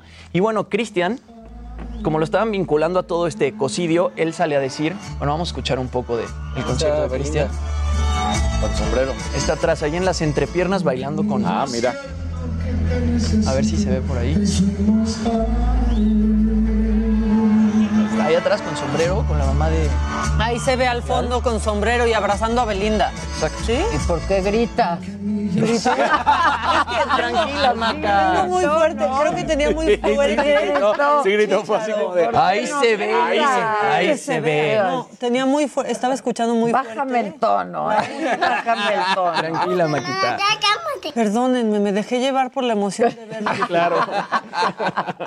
No, tenía muy fuerte la música en el chícharo, una disculpita. Bueno, y Cristian Nodal se deslinda de todo este cocidio. Él sale y dice, yo soy un muchacho de rancho, me crié entre árboles, vegetación y ríos. La naturaleza es mi casa, mi cuna y soy un gran defensor del medio ambiente. Jamás permitiría que mi imagen, mi música y mi arte quedara mezclado con quienes hacen daño al medio ambiente. Pues ya quedó. Así- ah, claro. Pues ya quedó. Digo, su equipo dice que realmente Nodal no tuvo nada que ver Es porque es, cierto. una empresa que lo Pues contrató. Es cierto, pero... Pero pues a fin de cuentas sí queda ahí como Pues sí. Nadie relacionado. conoce Oigan, empresa. ¿vieron ya Acapulco? Yo ya Yo vi ya. los primeros. ¿Solo Bueno, yo- son los Solo primeros sacaron tres. Hasta ahorita van tres. Y se van, pues como todas las temporadas de, o bueno, todas las series de Apple TV Plus, cada semana van soltando episodios nuevos. ¿Te gustó? No, yo no. Ah, ¿no las vi? No, yo no. A mí me está gustando normal. Yo empecé y... ¿Claudicaste? No, pues mm, ya, me ocupé en otros asuntos. Ahora, yo también les voy a decir En una cosas cosa. importantes. Eso de que nos estén chiquiteando las series, a mí lo único que hace es que se me olviden. Sí, ¿Sabes? Se La verdad. suponía que, claro. por ejemplo, era la onda. Estás volviendo como si estuvieras en la tele normal. series. Sí, ¿dónde Y ahora la telenovela, espérate. no, Ahí pues, están a- apelando a una estrategia de comunicación en la cual estés hablando constantemente. en la olvida. serie, pero se te olvida. Sí, se Pasa te eso, olvida. eso, porque hay mucho contenido. ¿Sabes cuál está buenísima? Porque tu sábado o tu viernes o hasta el mismo domingo que te aventabas siete u ocho Claro. episodios consecutivos, ¿ya valió? ¿Dónde queda esa costumbre de que Netflix te humillara diciéndote Exacto. sigues viendo sí, Claro. Netflix, sigo viendo? Sí, nada que hacer. ¿Ya vieron Patria? no. No. Que ganó justamente en los premios Platino, ganó varios premios. Es esta serie española de, del País Vasco, de hace varios años que estaba todo este movimiento pues, para independizar al País Vasco. Está muy buena, la tienes que ver. Eh, trata sobre una familia que tiene unos hijos que son parte de la ETA y uno de estos, Ay. y uno de estos jóvenes, este, bueno, termina habiendo un homicidio en otra familia que era vecina de esta familia, entonces, pues la mamá, bueno, la esposa de a quien matan, empieza a investigar quién realmente asesinó a su marido, pero está muy buena. Basada en el libro. Basada en el libro, exacto. Ah, la voy a ver. Uy. Patria. Y luego uno de En esos HBO de la Max. ETA llega y es community manager en el canal. Sí, Ah, no, eso sí pasó. exacto, Eso pasó. exacto, pasó. Perdón, eso sí pasó. Claro, claro. Sí pasó. ¿Qué, qué vieron este fin? Pelea de box. Muchas cosas, mucho deporte hubo este fin de la, Es que la tú de los los fines pesos- de semana. Sí, yo, yo sí me ocupo mucho los fines. Fue la pelea entre Tyson Fury, pues ya que lo dije, Tyson Fury contra Devonta Wilder. Lo conecta en tres ocasiones. Nada más para que se den una idea. El, el de raza negra, que es estadounidense, que es Deontay Wilder, pesó, dio en la báscula 107 kilos. Pero ese sí es de músculo. El otro, No, ese sí es está ese gordo. dio- ese- él dio 125 kilos. Que recordemos que cuando se suben a la báscula, Oye, es un normalmente es, peso ¿eh? menos al que dan. Sí, Es un monstruo. Es un monstruo. Es un monstruo Tyson Fury. Fue una serie de tres peleas, la trilogía, como la llamaban, la termina ganando Fury, hace knockout, la manera en que le pega. Pero lo más triste de esto es que Deontay Wilder se para y se va, ya que fue noqueado, ¿no? Y cuando Tyson Fury va a saludarlo, le dice, a mí no me interesa ni ser buen perdedor, ni sportsmanship, ni nada. Así que ahí te ves. Ay, Entonces el otro dice, bueno, pues, lástima, eh, un mal perdedor, lo noqueó, le ganó bravísimo. Fue, no es una de las grandes peleas en cuanto a lo económico. Digo, de todos modos sigue Sí, siendo una sí. la nota. Sí, sí. Fueron 30 millones de dólares, pero bueno, ya cuando Nada hablamos... comparado, Exacto. nada comparado. Entonces, bueno, pues ahí ganó Tyson Fury, Gypsy King, como es conocido, que es inglés. Y pues eso vimos, eso vi. Oye, que, que, ¿y que debéis? Ah, también la serie divisional es buenísima porque Julio Urias evitó que los gigantes de San Francisco se fueran a la casa de los Dodgers con una ventaja de 2 a 0. De hecho, es Julio Urias que fue muy bueno, evita con esto, sale y gana, y entonces se van ahora a Los Ángeles. Está uno a uno la serie. Estos dos fueron los mejores equipos de la temporada. Lamentablemente se tienen que enfrentar antes, esto en las series divisionales. Lo hace muy bien el equipo. Y bueno, en otro de los encuentros, Atlanta contra los Brewers. Está también la serie 1 a 1. Así que viendo, viendo bueno, Astros contra White Sox, está arriba Houston 2-1 y Red Sox contra eh, Tampa Bay, está ganando los Red Sox, los Red Sox 2-1. Ya. Eso vimos Pues mucho. está. Te digo que no paramos. o sea, ahorita estábamos en los momentos de Yo no una tras otra. Eso, Tilly. Eso, Tilly. Eso, Tilly. No, yo vi nomás Acapulco y así de meh. eh. Yo vi el final de Squid Game, del juego del Yo calamar. no la he visto. final? No No he- el final de Ted Lasso. No me Está gustó. fuerte, Me obligaste no a verlos contar, porque me dijiste, no, tienes que verla. Eso lo vi en, en la semana, entre semana. ¿Cuál? La, La de Squid Game. No me gustó. Sí me hubiera quedado con mi primer capítulo. No, te tienes, sí que, te tienes que aguantar. No, ya la vi toda. Adela le va a dar una angustia, pero de esa que la va a hacer comer muchos chocolates y que le va a gustar. Pues ayer me comí un kilo sin angustia. Ahora imagínate con Es que angustia. hay capítulos, o sea, No, y es que al El de las final la historia hace un-. Sí. una vuelta durísima El- que te revelan quién es el que organiza todos estos juegos y no, no, o sea, no te pasa, pero te ni cerca de- cambia. del cerebro quién es. Y es que ese, ese capítulo de las canicas, o sea, ves distintas historias al mismo tiempo ocurrir y, y todos son distintos tipos de tensión. Es- Sí. es- está muy fuerte esa parte. Ahora, también ya apúrense todos a ver, los que nos están viendo y escuchando, porque no nos digan que estamos spoileando. Ya salió hace Exacto. cuánto el juego del calamar. Claro. Ahora, el ganador no me termina gustando y luego todo como, No, ay, ay, resulta. ¿ves? Nada más dije el ganador no me termina gustando, no dije. No, di- no dije quién fue. Casarín, no seas rebelde. ¿Pero qué? Entonces, yo no le he visto y no me han spoileado nada. No, no te hemos spoileado. Sí ve, Sí, sí, ve. Sí. ¿Por qué no me ha llamado la atención? No sé.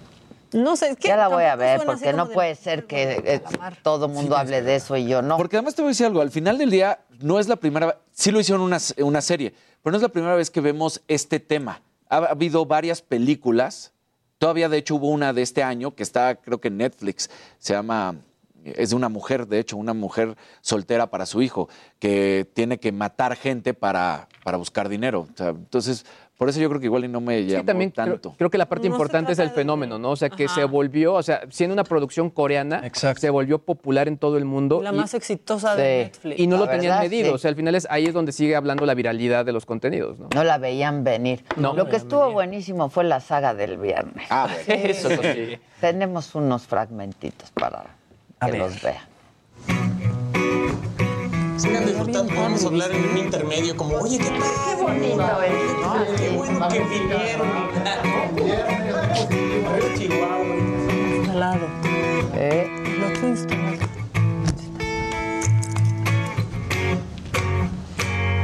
Será fe que yo encontré una voz de ternura que me llena de placer. Canta muy bonito. Sí, Cuando exacto. Sí, canta increíble. de ellas me enamoré. Y aunque nunca la conocí, a un señor. Y yo creo que porque se metió a hacer novelas, pero él iba para ganarle a Yair y a los demás. Como Claro, mucho la cagó. Lo que son las malas decisiones en la vida. No lo dice, pero medio sí lo deja indicado cuando de me, me regreso en donde yo. A la luna quiero subir. Voy desvelado por esas calles esperando encontrar a esa voz de ángel que quiero amar de. Voy desde lado y mi deseo no me deja descansar. Porque despierto yo me pongo a llorar. Yo seguiré desvelado y sin amor. Pero yo. A ver, checa. Sigue, hermano. Pues resulta. ¿Y cómo canta Víctor? Sí. Estuvo bien padre, la verdad. Y no ha llegado la chava. ¿No tienes de cuando llega un fragmentito para que la gente la conozca? Yo no la conocía. la Yo verdad. tampoco. Yo no la Y me conocía. encantó. Y canta muy bonito. ¿La tienes, Gisela? Ya, Gis- Gisela. Antes de que la pongan, déjame felicitar a mi hermano que se me olvidaba, Luis Edgardo, el del medio, mi hermano del medio. Muchas felicidades. Hoy es su cumpleaños. Feliz cumple. Cántale. Mande. Miren, es Nora González de Parral, Parral. Chihuahua. Escúchenla, véanla, qué bonito canta. Mariachi Millennial. Yo quise detener el calor de tus abrazos. Quise también correr de tu vil engaño. Tan fácil me encontraste, después me enamoraste. Y luego te marchaste, te burlaste y tonta me quedé amándote. Fue una luna gris la que me escuchó llorando. Y le conté también que te amaba tanto. Le dije del pasado, de todo lo que hiciste. Que yo esperaba ¿Me todo y solo me dejaste. ¿Me estas repites. Yo quisiera esta noche estar dormida. Heraldo Radio. La HCL se comparte, se ve y ahora también se escucha.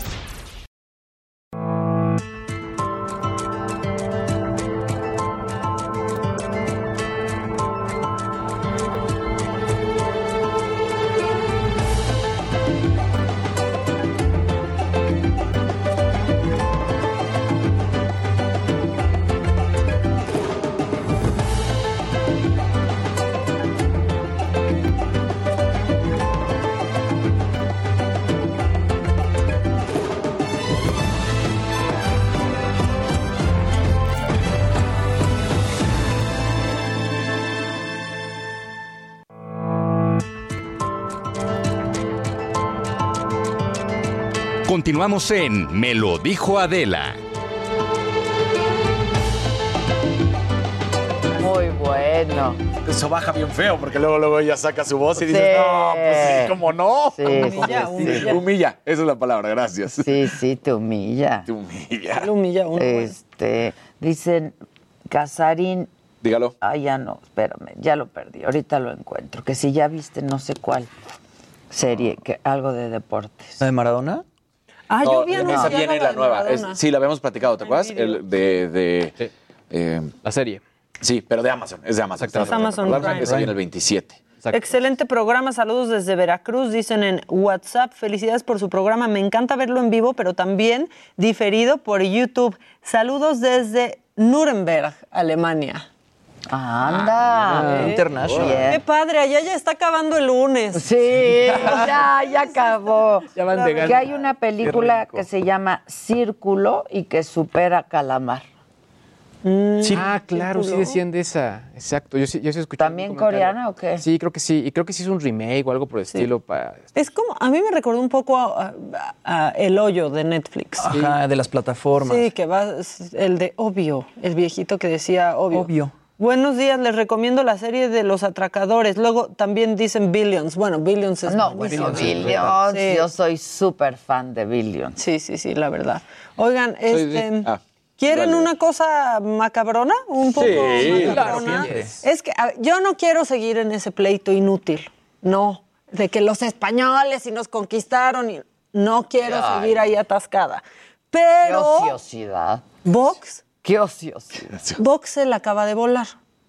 Vox, Vox. Vox, el partido español, este partido de ultraderecha española, está exigiendo que México limpie la tumba de Hernán Cortés.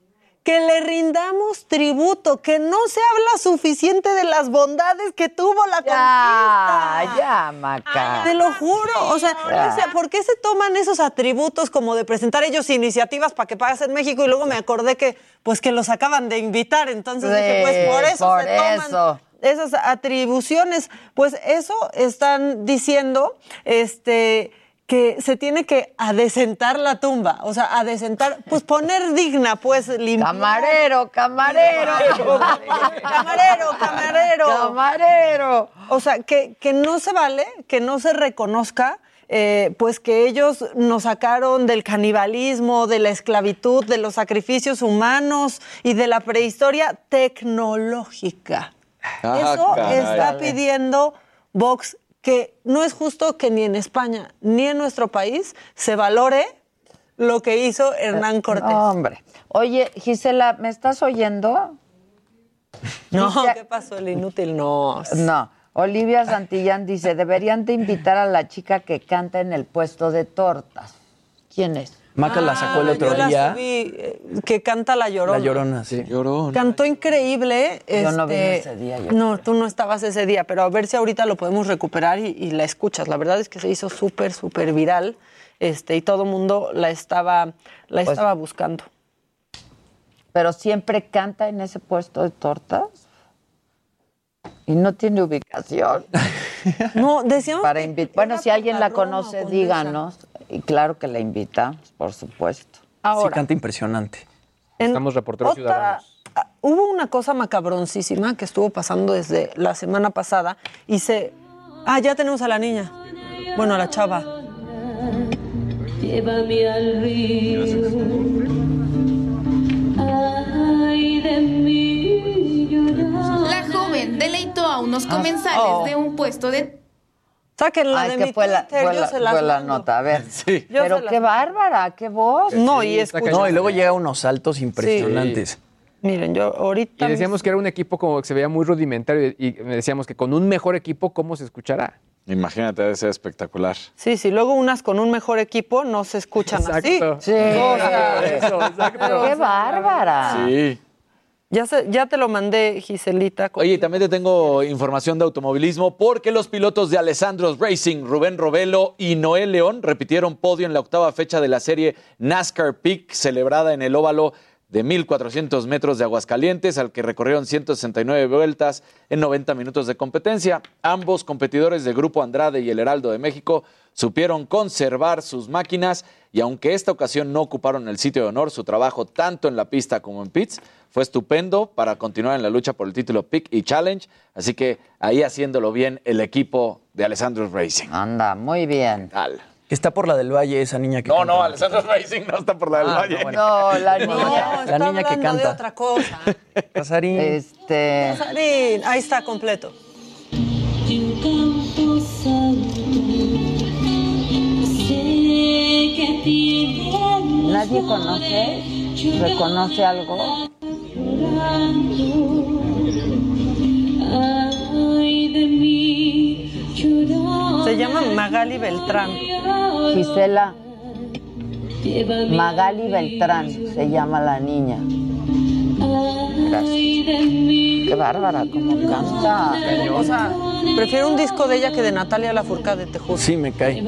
Y casualmente ese día también vino Mabel aquí, ¿se acuerdan? Y también cantó La Llorona. Sí. También lo hizo muy bien.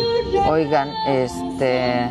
Qué padre, o sea, pides tu taquito, Exacto. así que mi taquito de suadero y así, pero al No, mismo qué tiempo- bárbara. Esa niña tendría que estar aquí.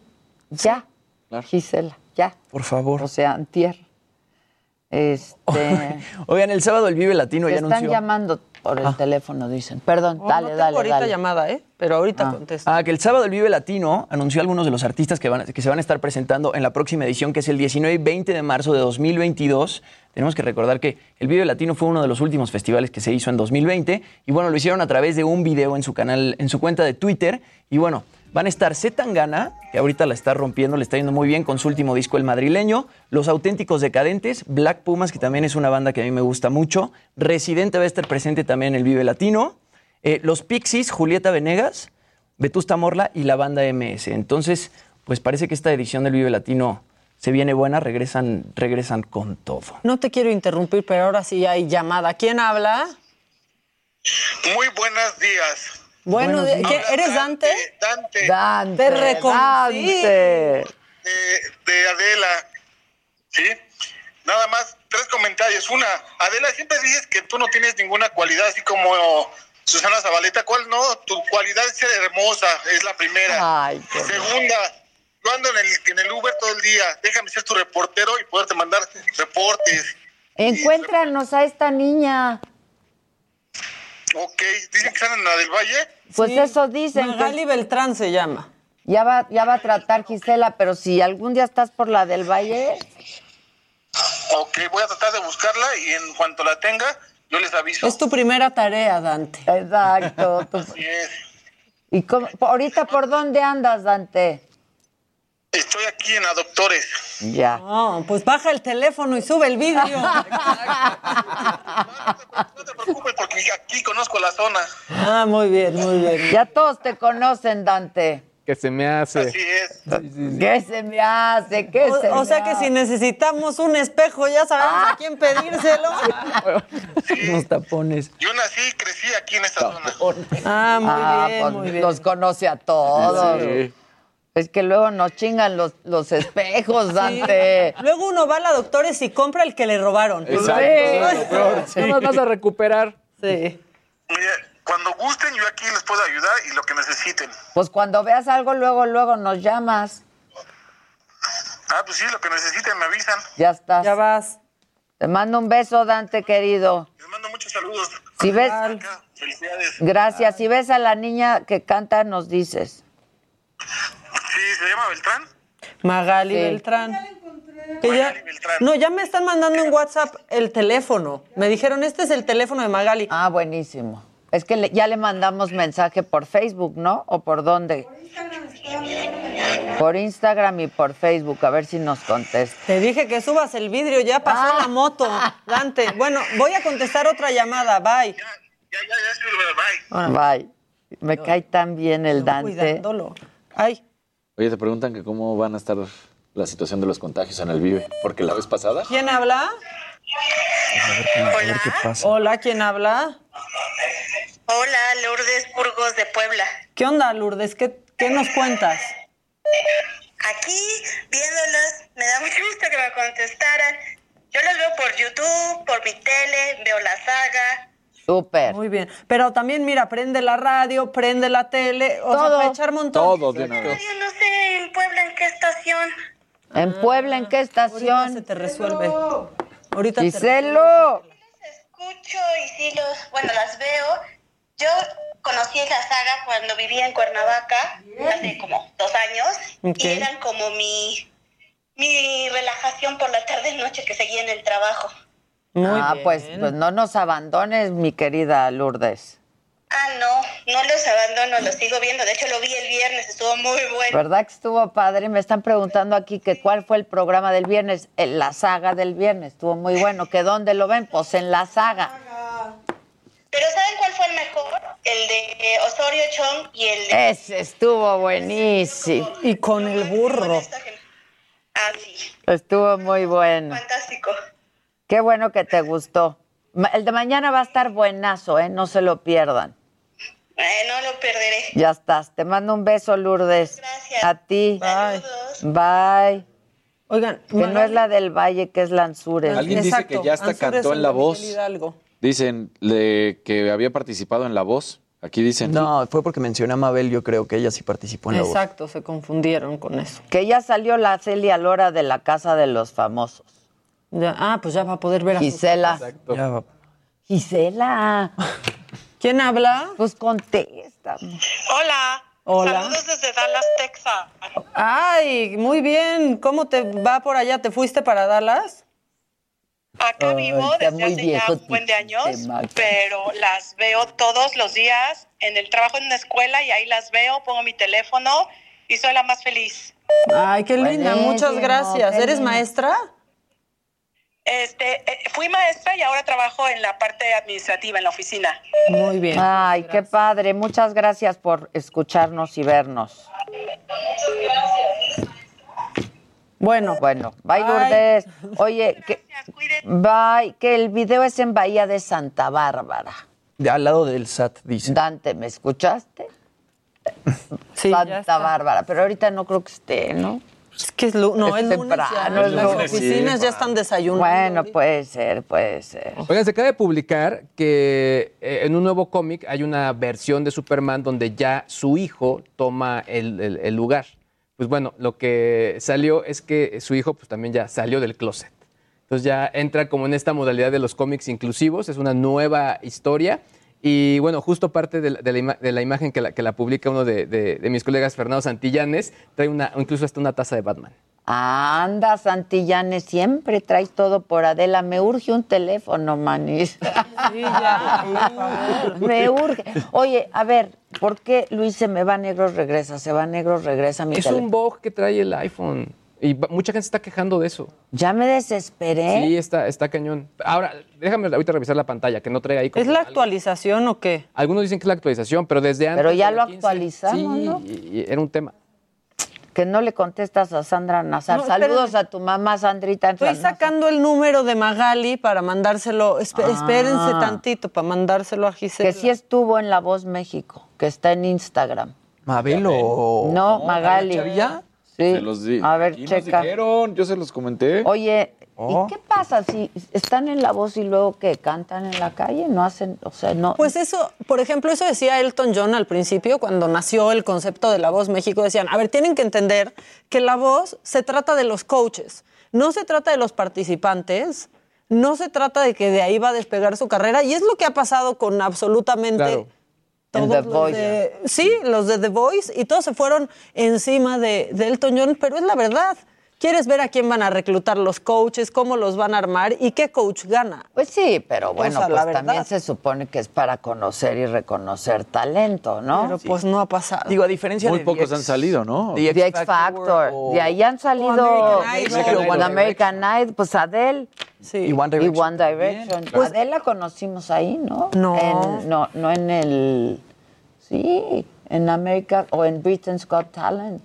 No, la verdad no sé si... Creo que sí. Bueno, en Bi- Bisbal incluso él no ganó, él estuvo en Operación Claro, en. Operación pero Triunfo. lo que ha hecho en su carrera. Los que ganan nunca se habla de ellos. No. Que de hables hecho, del hijo que- de Superman. Que le va mejor a los segundos o terceros lugares siempre de los Siempre les va mejor a los en todo. A menos que seas el Cruz Azul. Entonces no te va mejor. este, que sí que ha estado fallando el iPhone desde hace varios días. Sí, dicen. o sea, es, es un tema. Pero eso les pasa. O sea, a mí me parpadea, se va negro Sí. regresa, y entonces no puedo. no. A mí me pasa cuando quiero mandar una foto por WhatsApp que estoy seleccionando. Ya tenemos Se pone negro, se pone negro. Magali, ¿cómo estás? Hola, muy buenos días. ¿Cómo te va? Muy bien. Oye, qué bonito cantas, mana. Magali. En lo que nos oye Magali, yo le voy a dar un aplauso a Giselo, como siempre, con Susana y con Maca y con todos. Todos bien, todos bien. Y quien nos mandó su teléfono WhatsApp. También. Oye, Magali, ¿me oyes? Sí, Ah, ahí estás. ¿Dónde andas ahorita? aquí en Toluca. Ah, ¿dónde? do- el, el video que te vemos cantando afuera de una taquería, ¿en dónde es? En la torre de Pemex, no, no, no ubico muy bien las Ah, ya, ya. Pero no es que cantes ahí habitualmente, sino que te clavaste ahí ese día para grabar. Este, pues, eh, ese día nada más se me ocurrió cantar ahí, pero no, no trabajo muy... Ah, ok, muy ok, ok. ahí. Oye, ¿que estuviste en La Voz? Sí, en Hace, el 2020. ¿y, ¿Y cómo te fue en La Voz? Un poquito más. Oye, pues cantas precioso. Vente un día aquí, ¿no? ¿Perdón? ¿Te vienes un día aquí a cantar al programa? Ah, sí, con mucho gusto. ¿Sí? Claro que sí. A ver, cántanos algo ahorita, tantito, tantito. ¿Algo? Eh, Lo que quieras. La malagueña. Órale. Órale. Órale, casi nada. Sí, el lunes a las 11.47 de la mañana. Con falsete y todo. A ver, viene Magali. Qué bonitos ojos tienes debajo de esas dos cejas, debajo de esas dos cejas. qué bonitos ojos tienes. Bravo. Ahí está el bonito. Oye, Magali, ¿y ya cantas de manera profesional o estás haciendo otra cosa? ¿Cómo, cómo está la onda? Eh, profesional no. Eh, Lo que pasa nada más trabajo para eventos, bueno, hasta ahorita nada más. Anda, bueno, eso está mejor. Y haces, te dedicas al canto, pues, nada más. Sí, nada más al canto. Ya. Bueno, ¿te, te pones de acuerdo con Gisela para que vengas aquí a la saga? Sí. Órale. que- O al me lo dijo, o a lo que te acomode, o a las dos. Ok, muchas gracias ya por la invitación. No, hombre, gracias a ti. Pues sí, qué bonito canta esta mujer. la gente en Toluca viendo, ca- viéndola cantar por teléfono de por qué está cantando. Oigan, este. Qué aplausos a todo el equipo. Sí, aquí son Eh. rápidos. Segundo. Se les dijo que tengo un gran equipo. Oye, Gisela. que ya acuerde con Magali y que ya salió Celia Lora, entonces que vengan todos los Lora juntos. Y así todo lo que le encargo todos los días. Este, que Oye, sigue que Magali a la saga. Adele fue on MySpace. Que ahí la cacharon Ah, en oh, MySpace. Y, o sea, no la, ahí se subía Ok, sus ok. videos, sus video videos. viral. Ahí fue donde la vieron. Y la primera canción que grabó fue Chasing Pavements, que es padrísima. Y de ahí hasta que, o sea, creo que este va a ser el tercer o cuarto disco. Cuarto disco. El cuarto disco máximo de, de Adele. ¿Y va a ser 30 este? Sí, tiene 19, 21, 25 y este es 30. ¿Qué han sido sus edades? Y van como con fechas en las que pasó algo difícil en su vida. Este 30 va a hablar del divorcio. Pues se acaba de divorciar hace poco y tiene un hijo de 8 años con la persona con la que se divorció. Entonces va a ir mucho este disco sobre cómo pues vivió ese divorcio. El otro día me enseñó Maca una foto y me dice, qué guapa, ¿no? Le digo, ¿quién es? me dice, Adele. Está irreconocible. Qué bárbara. ¿Con quién? Con Leona Lewis, Ah. que estudió. No, bueno, es que yo creo- sí creo que está muy guapa. Lo que dice Adele de esta canción. ¿Será que Gisela merece un aumento de sueldo? Dicen, "Ay, nah". Cuando venga Adele, cuando venga Cuando Adele. venga Adele. Este, no, lo que dijo Adele es que esta canción, que creo que se estrena el viernes, Easy ¿ya? on Me se estrena el 15 de Ajá, que va a hacer que muchas mujeres se decidan a divorciarse. Dijo en mala. entrevista. Se les Vean ha dicho, véanla. Y luego, mira, tenemos al mismo perro Adele y yo. Sí, porque me enseñaste la foto. Oye, mi perrita ya, ya creció. Ya creció. No mucho, pero ya creció. Samantha, la traigo mañana si quieres. Pero va a ser señorita pronto. Va a ser señorita pronto. Sí, sí, sí, Samantha. sí, sí. Contesto otra llamada, ¿les parece? Eh, de rápido. Está repicando, repicando. ¿Quién habla? Pero, pero se hace cuenta que ya nos vamos a ir, entonces contesta rápido. ¿O no? Loida. Miren, si hablan, procuren Loida. que sea por línea Loida. telefónica porque luego hay mucho delay en WhatsApp. Sí, sí. no Oye, que, que, que, que hubo una actualización del iPhone ayer. Sí. Ah, pues ojalá que con Te revisamos. Pero, cure. eh, de hecho, después de que salió iOS 15, a los días, como les dije, cayó otra. La que corrige todos los box iniciales. Ya. Seguramente. Sí, porque sí, yo no puedo mandar archivos, por ejemplo, por WhatsApp, porque se va a negro. Se va y le tengo que picar tres veces. Ya me desesperé. No, está actualizado, ¿eh? Una no trae su Nokia de viborita para que le estén pasando esas cosas. No, ni cuesta como un Nokia de Viborita. Crismón tiene una, una fijación con Marta Figueroa. Que le invitemos, que le invitemos, que le invitemos. Pues es tu amiga, ¿no? Sí, invítala tú a tu casa. Es tu amiga, ¿no? Pues la eh, trabajamos juntas en hoy, este, en intrusos, nos regañaban juntas. Ay, cierto. Sí, nos regañaban juntas, nada más era lo que nos pasaba. Que sí es cierto lo que contó. Me lo enseñaron ayer. La verdad es que no veo ese programa ni, ni nada, pero me lo enseñaron ayer. Y sí, sí es cierto, pero sigue sin contar la verdad. Y eso es lo que me enojó. Y sigue sin contar la verdad. La historia completa la tienen Gisela y Susan. Ellas vieron toda la Y en el próximo libro de Susan podrán tener la versión completa. completa. Tiene ediciones. Este, que Ricardo Caballero canta muy bonito, que le digamos a Carlos Cuevas que nos la presente. Ah, pues Mm. Carlos Cuevas, qué buen programa hizo también cuando Dice. fue Puebla. buenísimo Y qué divertido es. sí. La verdad, Muy. qué divertido es Carlos Cuevas. Estuvo muy divertido. Ponen que le digan a Gisela que busque a los más buscados del país, igual y ella los Exacto, ella los- por supuesto que los encuentra antes, sin duda. Bueno, pues ya. Se fue por los cigarros y nunca volvió. Dice Gisela, encuentro a todos menos a mi papá que me abandonó.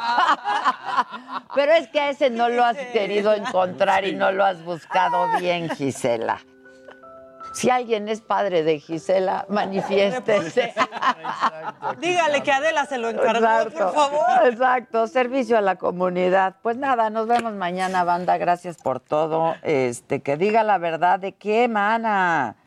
Que invitemos a Paco Sea. Este, y seguirá sin contar la verdad. Sí, no, sigue sin contar la verdad. Este, y la verdad es que la veía a diario y la saludaba con mucho afecto. Este, Gisela sí se iría a quién es la máscara. Gisela no se iría a ningún lado excepto a donde vaya yo. Sí, ¿qué pasó? De mi equipo, créanme que Susan, Gisela, Estela, Chalini. Ni te pongas enfrente, Josué, que no te voy a mencionar. Y yo aquí tratando de que. Maca, eso sí, no se van. Eso.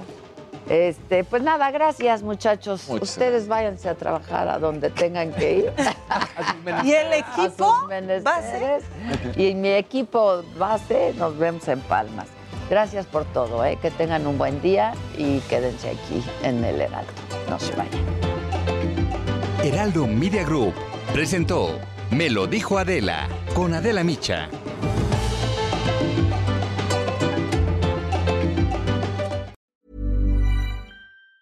Hi, I'm Daniel, founder of Pretty Litter. Did you know cats tend to hide symptoms of sickness and pain? I learned this the hard way after losing my cat, Gingy. So I created Pretty Litter, a health monitoring litter that helps detect early signs of illness by changing colors, saving you money and potentially your cat's life. Pretty Litter is veterinarian developed, and it's the easiest way to keep tabs on your fur baby's health right at home. Go to prettylitter.com and use code ACAST for 20% off your first order and a free cat toy. Terms and conditions apply. See site for details.